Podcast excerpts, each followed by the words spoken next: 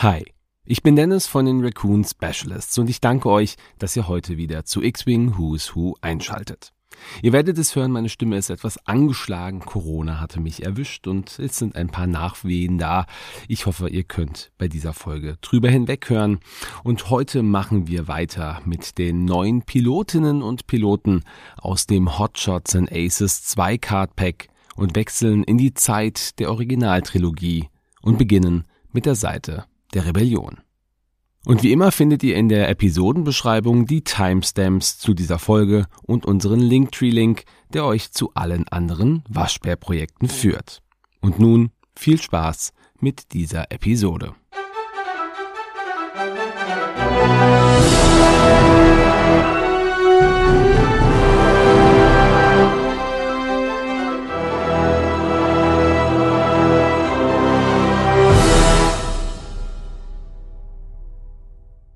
Wie auch in den letzten Episoden haben wir auch in dieser wieder drei Schiffe und fünf Piloten. Wir beginnen mit dem namensgebenden Jäger des Spiels, dem T-65 X-Wing.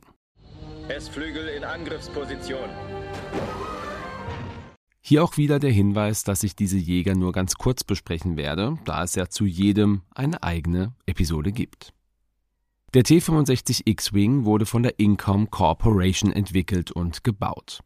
Bei der Entwicklung orientierte sich die Incom an den verschiedenen Jägern der Galaktischen Republik, wie dem ARC 170 oder dem Klon Z95. Ziel war es, einen Jäger zu bauen, der vielseitig einsetzbar ist und so gut wie keine Schwächen hat. Ursprünglich war dieser Jäger für den imperialen Einsatz gedacht, doch das Imperium entschied sich für die kostengünstigeren TIE-Jäger. Der X-Wing war 13,40 Meter lang 11,76 Meter breit und 2,40 Meter hoch. Er erreichte eine Höchstgeschwindigkeit von 1050 Stundenkilometern und war mit einem Hyperantrieb ausgestattet, der den X-Wing selber auch sehr unabhängig machte. Die weitere Ausstattung zeigte die Flexibilität des Jägers, denn er verfügte über einen Schildgenerator, mehrere Sensorsysteme, ein Zielerfassungssystem sowie ein Navigationssystem, das über die Astromech-Einheit bedient wurde. Und Astromech ist hier auch ein gutes Stichwort, denn dieser hatte Zugriff auf einen Großteil der Systeme des Jägers und konnte den Piloten unterstützen, indem er Energie von Systemen umleitete, um beispielsweise die Schilde zu verbessern oder teilweise auch direkte Reparaturen am Schiff durchzuführen. R2, dieser Stabilisator hat sich gelöst. Sieh mal zu, ob du ihn wieder festmachen kannst. Bewaffnet war der Jäger mit vier Laserkanonen und zwei Protonen-Torpedowerfern, die mit je drei Protonentorpedos bestückt waren. Und natürlich verfügte er auch über die bekannten S-Foils, wobei das S je nach Einsatzszenario für Strike oder Stability steht. In der Angriffsstellung nahm der X-Wing auch seine charakteristische X-Form an. Das erste Mal sehen wir den T-65 X-Wing natürlich in Episode 4, eine neue Hoffnung. Und hier noch ein kleiner Fun Fact. Neben dem T-65 X-Wing gibt es im Kanon noch sechs weitere X-Wings, die in den einzelnen Geschichten auftauchen. In den Legends gibt es aber alleine in der T-65 Serie neun weitere Modelle. Ja, so viel zu dem Jäger. Wenden wir uns nun zu den Piloten und beginnen mit einem, der nach langer Abwesenheit wieder zurückgekehrt ist. Wes Jensen. Guter Schuss, Jensen! Wes Jensen war ein männlicher Mensch vom Planeten Tanaab, über dessen früheres Leben im Kanon nichts bekannt ist. In der Kurzgeschichte Grounded aus dem Buch From a Certain Point of View erfährt man, dass Wes bereits während der Schlacht von Yavin zur Rebellion gehörte und sogar als Rot 6 beim Angriff auf den Todesstern mitfliegen sollte. Er wurde jedoch kurz vorher durch Jack Pawkins ersetzt, was Wes am Ende das Leben rettete. Zwischen der Schlacht von Yavin und der Schlacht von Hoth wurde West zum Lieutenant befördert und flog als Bordschütze für Wedge Antilles in dessen Snowspeeder mit. Zusammen mit Wedge schaffte er es während der Schlacht von Hoth, den ersten AT-AT im wahrsten Sinne des Wortes in die Knie zu zwingen, indem er mit einem Schleppseil mehrere Male um dessen Beine herumflog und diesen dann zum Sturz brachte. Während der Evakuierung von Hoth flog Wes einen T-65 X-Wing und eskortierte zusammen mit Wedge den GR-75-Transporter Bright Hope zum vereinbarten Treffpunkt der Flotte. Schon vor dieser Geschichte war West ein guter Freund von Wedge, auch wenn beide nicht unterschiedliche hätten sein können. Denn Wes war eher ein Spaßvogel, der seinen Kameraden immer wieder Streiche spielte, um sie zum Lachen zu bringen. Nach Hoth wurde diese Freundschaft aber enger und gemeinsam bauten sie die Rogue Squadron auf, die früher als Red Squadron bekannt war. Beide wussten, dass sie nach den vielen Verlusten von Freunden auf Yavin oder auch auf Hoth diese Plätze in der roten Staffel nicht einfach neu besetzen konnten. Und obwohl Wes bei einigen dieser zwölf Piloten na, nicht ganz so sicher war, akzeptierte er Wedges Entscheidung und half bei der weiteren Ausbildung der Piloten. In der Kurzgeschichte Rendezvous Point, die auch im Buch From a Certain Point of View veröffentlicht wurde, erfahren wir, dass Wes als Staffelanführer mit seiner Staffel zusammen einen Piratenstützpunkt angegriffen hat und dabei seinen Flügelmann verlor.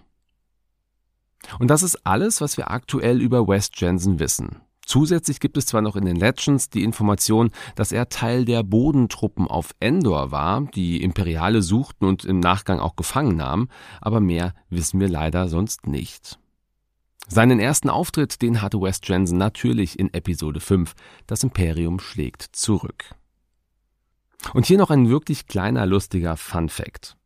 Ian Liston, der Darsteller von Wes Jensen in Episode 5, war eigentlich für die Rolle eines imperialen Kanoniers gecastet worden und hat diesen auch gespielt. Der eigentliche Darsteller von Wes Jensen, der wurde jedoch krank und Liston wurde gebeten, die Rolle von Wes jetzt nochmal zu übernehmen. Und so spielt er ironischerweise sowohl einen Imperialen als auch einen Rebellen und in einer Sequenz des Films versucht er tatsächlich, sich selbst zu erschießen. Kabel ausgeklinkt. Nun zu seiner Fähigkeit. Nachdem du einen Angriff durchgeführt hast, darfst du einen Charge ausgeben, um dem Verteidiger einen Störsignalmarker zuzuordnen. Nachdem du verteidigt hast, darfst du einen Charge ausgeben, um dem Angreifer einen Störsignalmarker zuzuordnen. Und diese Fähigkeit, die passt sehr gut zu Wes Charakter, denn er ist ja jemand, der seine Mitmenschen gerne stört oder mit Streichen ärgert. Also da könnte ich mir das sehr gut vorstellen. Kommen wir nun zu einem Piloten, der zumindest für X-Wing 2.5 endlich wieder zurückkehrt, obwohl er schon im E-Wing als Pilot im Spiel verfügbar ist. Es geht um Corin Horn. Sind das X-Flügler? Corin Horn war ein männlicher Mensch vom Planeten Corellia. Seine Geschichte existiert bisher nur in den Legends von Star Wars, was es umso interessanter macht, dass dieser Pilot nun wieder ins Spiel aufgenommen wurde. Corin Horn arbeitete für den korellianischen Geheimdienst Corsac. Als sein Vater, der ebenfalls für den Geheimdienst arbeitete, von Imperialen ermordet wurde und seine Mutter kurz darauf ebenfalls starb, verließ Corin Corsac und schloss sich der Allianz der Rebellen an. Er wurde Pilot der Rogue Squadron und nahm an mehreren Missionen des Geschwaders teil, darunter Angriffe auf Ladette oder Boreliers.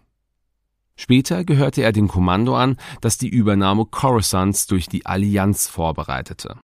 Während dieser Mission auf Coruscant wurde er aber gefangen genommen. Nach seiner Gefangennahme und der erfolgreichen Flucht von dem auf Coruscant versteckten Supersternzerstörer Lysankia eröffnete ihm Luke Skywalker, dass sein Großvater der Jedi-Meister Nija Halkion war. Er übergab Corrin dessen Lichtschwert und bot ihm an, ihm in der Macht zu unterweisen. Corrin lehnte dieses jedoch erstmal ab, da er ein Versprechen gegeben hatte, die anderen Gefangenen von der Lysankia zu befreien, und dieses wollte er einhalten. Zehn Jahre nach der Schlacht von Yavin verschwand Corrins Frau Mirax Tarek während einer Geheimmission. Um sie zu retten, beschloss Corrin, seine Fähigkeiten in der Macht zu trainieren und wurde endlich Lukes Schüler an der Jedi-Akademie. Dort half er, die Bedrohungen durch den wiedergeborenen Geist des Sith-Lords Exar abzuwenden, er litt dabei jedoch schwere Verletzungen, die eine langwierige Behandlung im Bagda erforderlich machten. Nach seiner Genesung verließ er jedoch die Akademie, da er mit den Lehrmethoden von Luke unzufrieden war. Als ehemaliger Angehöriger der Corsac Sicherheitspolizei und als Mitglied der Rogue Squadron kannte und bevorzugte Corrin eine klare, strukturierte und manchmal auch restriktive Ausbildung mit klaren Anweisungen. Lukes Methoden der freien Selbstfindung, so Corrin, führe zu vielen unbeantworteten Fragen und schließlich zu schweren inneren Konflikten.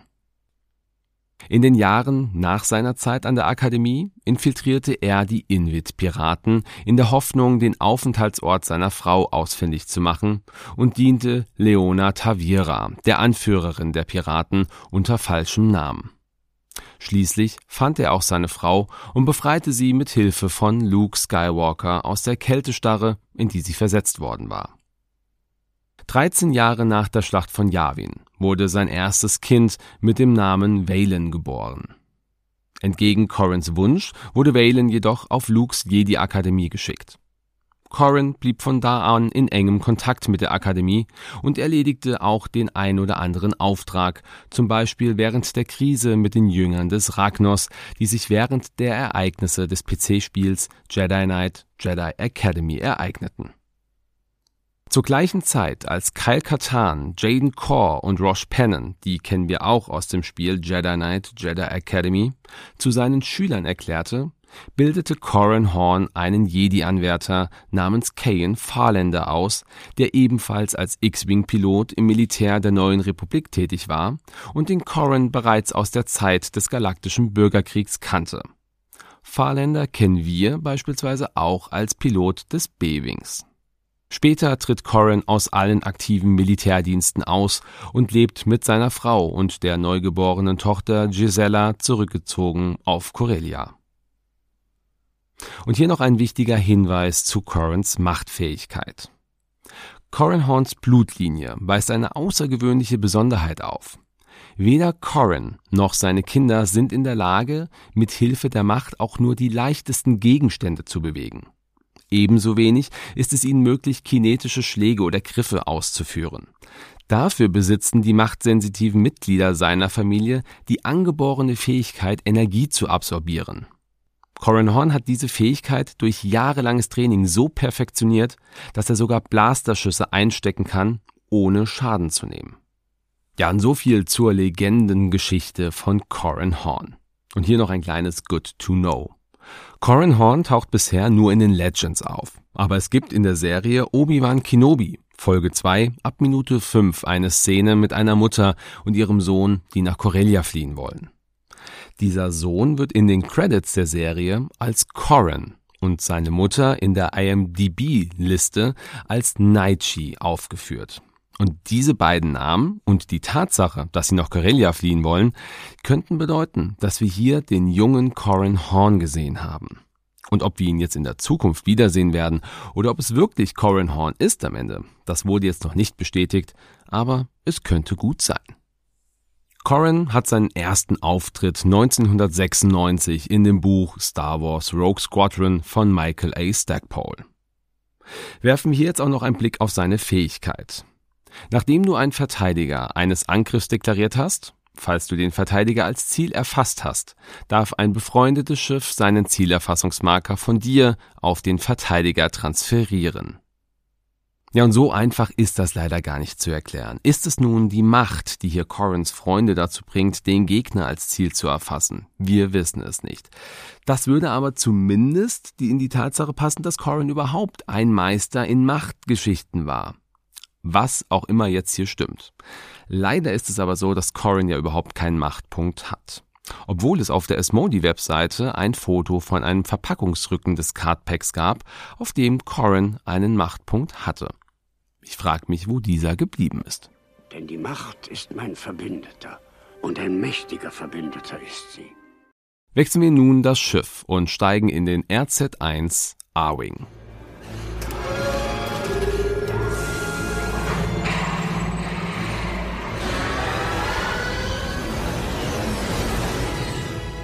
Dieser Abfangjäger wurde von der Kuat Systemtechnik entwickelt und gebaut und basiert auf den Plänen eines R-22 Sparehead Prototyps, der als Nachfolger des Delta-7 Abfangjägers der Athersprite-Klasse gedacht war. Das Imperium lehnte diesen Jäger jedoch ab, was der Rebellion die Möglichkeit gab, diese Jäger zu erhalten. Er war der schnellste Ein-Mann-Jäger der Rebellenallianz und wurde immer als direkter Konkurrent zum imperialen TIE Interceptor gesehen. Aus diesem Grund wurde der A-Wing im Laufe der Zeit immer leichter, da die Rebellen schwere Hüllenpanzerung gegen leichtere austauschten und auch die Bewaffnung etwas reduzierten. So erreichte der Jäger eine Höchstgeschwindigkeit von 1300 Stundenkilometern. Er war 6,90 Meter lang, 4,47 Meter breit und 2,47 Meter hoch und mit zwei Laserkanonen und zwei Raketenwerfern mit je sechs Erschütterungsraketen bewaffnet. Zielerfassungssysteme, Lang- und Kurzstreckensensoren sowie ein Kurzstreckensensorstörer wurden ebenfalls eingebaut, sodass der A-Wing in vielen Rollen effizient eingesetzt werden konnte.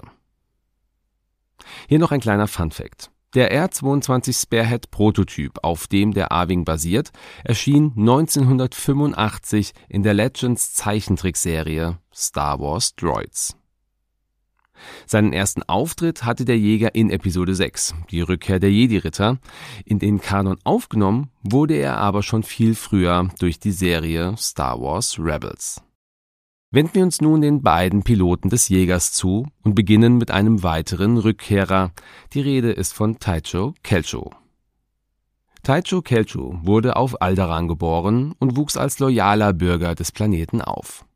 Er wurde Pilot der Rebellenallianz, die gegen das galaktische Imperium kämpfte, und erwarb sich einen Ruf als einer der besten Piloten der Galaxis.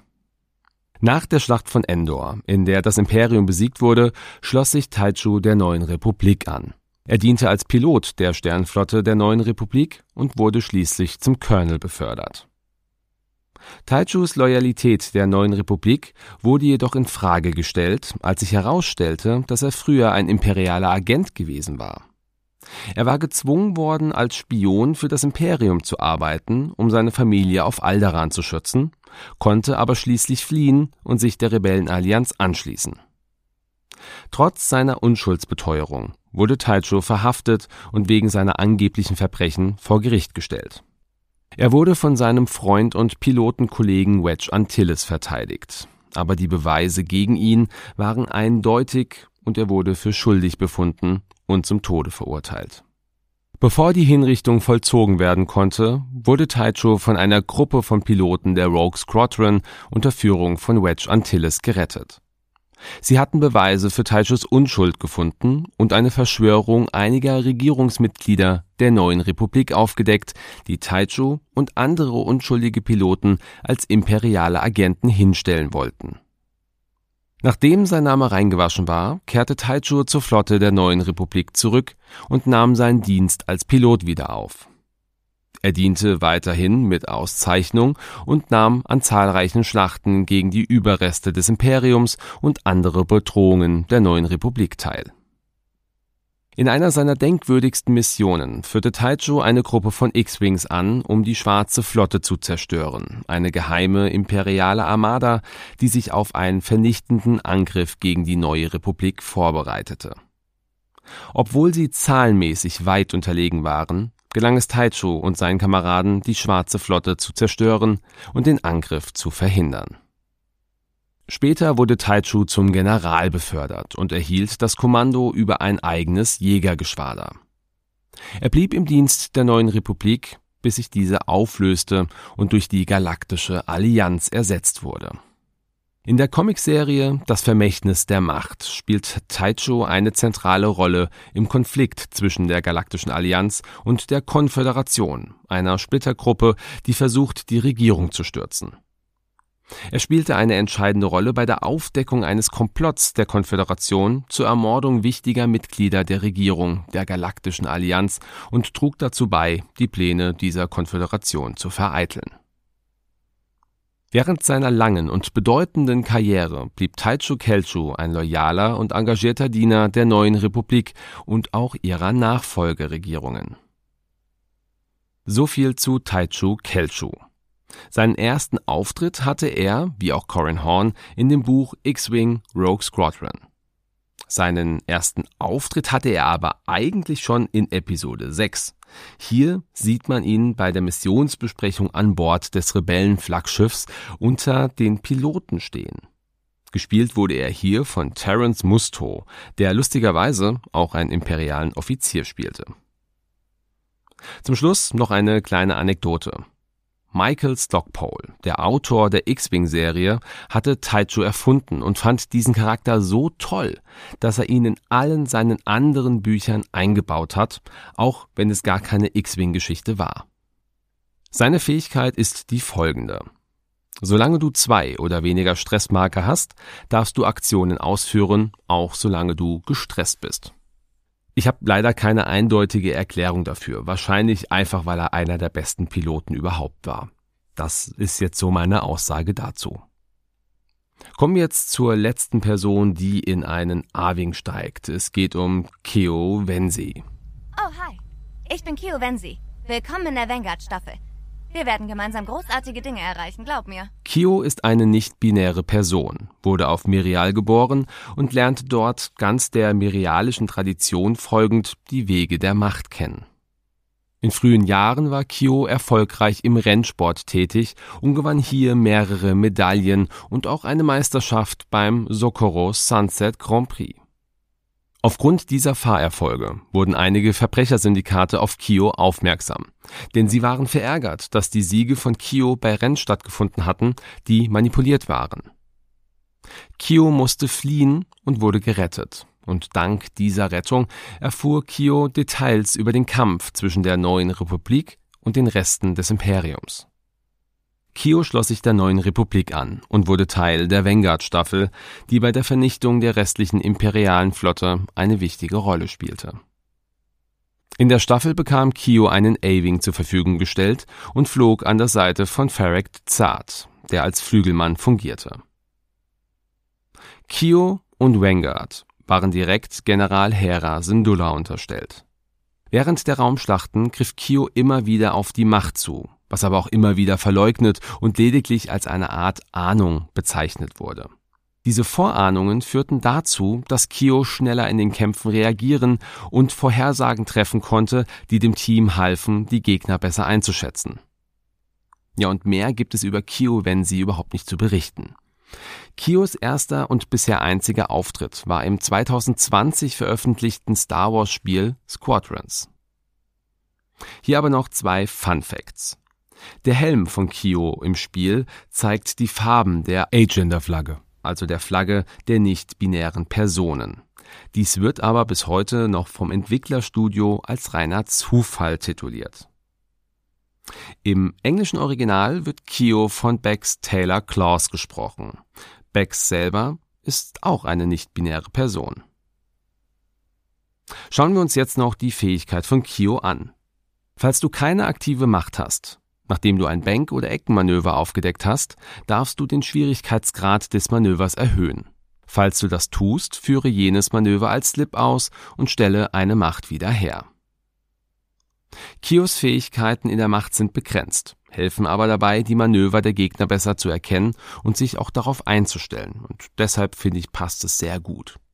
Und ich finde auch im Übrigen, dass es eine sehr coole Möglichkeit ist, machtsensitive Charaktere in dieses Spiel mit zu integrieren, ohne sie als klassische Jedi oder Sith darstellen zu müssen. Und kommen wir nun zum letzten Jäger dieser Episode, dem Y-Wing. Y-Flügler, schwere Schilde und Gefechtstürme. Zentrale, wie sollen wir verfahren? Der BTL A4 Y-Wing oder einfach nur Y-Wing wurde als Mehrzweckjäger von der Consair Produktionsgesellschaft als Nachfolger des republikanischen BTL B Y-Wing entwickelt und gebaut. Dieser Jäger konnte nur von einem einzelnen Piloten gesteuert werden und hatte keinen direkten Platz mehr für einen Bordschützen. Unterstützung bekam der Pilot aber durch einen Astromektroiden, der seinen eigenen Platz im Schiff hatte. Der Y-Wing war 16,24 Meter lang, 8,54 Meter breit und 2,44 Meter hoch. Er konnte eine Maximalgeschwindigkeit von 1000 Stundenkilometern erreichen, was für ein Schiff, der mehr als Bomber fungierte, durchaus schnell war. Die Bewaffnung hingegen war vielen anderen Jägern mehr als überlegen, denn er hatte zwei Laserkanonen, eine auf einem drehbaren Turm verbaute Ionkanone, zwei Torpedowerfer mit in der Summe acht Protontorpedos sowie Clusterraketen, Iontorpedos und Protonbomben. Den ersten Auftritt, den hatte der BTL A4 Y-Wing in Episode 4 Eine neue Hoffnung. Er wurde aber schon durch die Serie Rebels wesentlich früher in die kanonische Geschichte aufgenommen. Kommen wir jetzt auch zum letzten Piloten dieser Folge. Es geht um Pops Crail.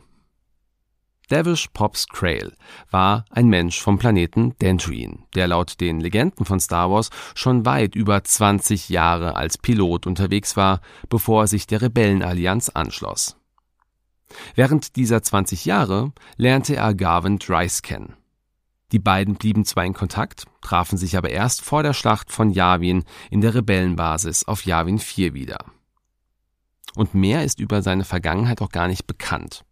Er wurde von John Dutch Wender, also Gold 1, persönlich ausgewählt, um als Gold 5 beim Angriff auf den ersten Todesstern zu helfen. Crail war ein Pedant, was seinen persönlichen Y-Wing betraf, weshalb er alle Wartungs- und Reparaturarbeiten persönlich überwachte. Während der Schlacht von Yavin flog Crail zusammen mit Dutch und Tyree beim ersten Angriff in den Todessterngraben. Nachdem Tyree abgeschossen wurde, drängte Crail darauf, weiter in Richtung Ziel zu fliegen, was Dutch zu wenig Platz zu manövrieren ließ. Dutch wurde daraufhin von Vader abgeschossen. Crail konnte gerade noch einen Funkspruch absetzen, bevor er dann auch von Vader abgeschossen wurde. Weiter aufs Ziel zu. Du bist zu dicht. Weiter aufs Ziel zu. Nicht so dicht. Ja, und so viel oder auch so wenig zu Pops Crail. Hier aber noch ein kleiner Fun Fact. Der Spitzname Pops wurde ihm von wesentlich jüngeren Piloten gegeben, weil Crail schon recht alt für einen aktiven Piloten war und man ihn somit als alten Mann bezeichnet oder auch als eine Art Vaterfigur. Hier jetzt auch noch der Blick auf seine Fähigkeit. Nachdem du ein weißes Manöver vollständig ausgeführt hast, darfst du ein befreundetes Schiff in Reichweite 0 bis 1 wählen. Falls du das tust, darf es eine Fokusaktion durchführen. Ja, Crail fliegt sehr, sehr nahe an seine Freunde ran, ist aber immer noch weit genug weg, um sie manövrieren zu lassen, auch wenn sie das selber nicht wirklich so sehen. Er motiviert dann seine eigenen Freunde, sich mehr zu fokussieren. Weiter aufs Ziel zu. Das ist zumindest mein Gedanke. Ja, und so viel auch zu den Rebellen aus dem aktuellen Cardpack Hotshots and Aces 2. Wenn ihr Anmerkungen, Kritik oder sonstige Rückmeldungen habt, dann meldet euch gerne über die im Linktree-Link hinterlegten Schnittstellen. Ja, ich hoffe, auch wenn meine Stimme etwas angeschlagen war, seid ihr trotzdem zufrieden mit der Folge. Und wenn nicht, lasst mich das auch gerne wissen. Dann weiß ich das fürs nächste Mal und passt da ein bisschen besser auf. Und ansonsten freue ich mich, wenn ihr in zwei Wochen auch wieder einschaltet und wenn wir dann auch genauere Blicke auf die Piloten des Imperiums werfen. Bis dahin wünsche ich euch einen schönen Sonntag, einen guten Start in die Woche oder einen schönen Tag, wann auch immer ihr diese Folge hört. Lasst es euch gut gehen. Bis bald und ciao.